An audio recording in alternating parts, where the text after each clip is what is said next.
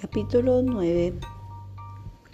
Ahora la maestra Inés y todo el grupo miran a Alex de un modo distinto, como si lo conocieran mejor.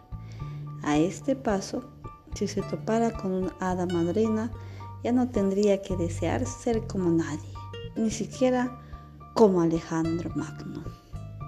Fin del libro, gracias.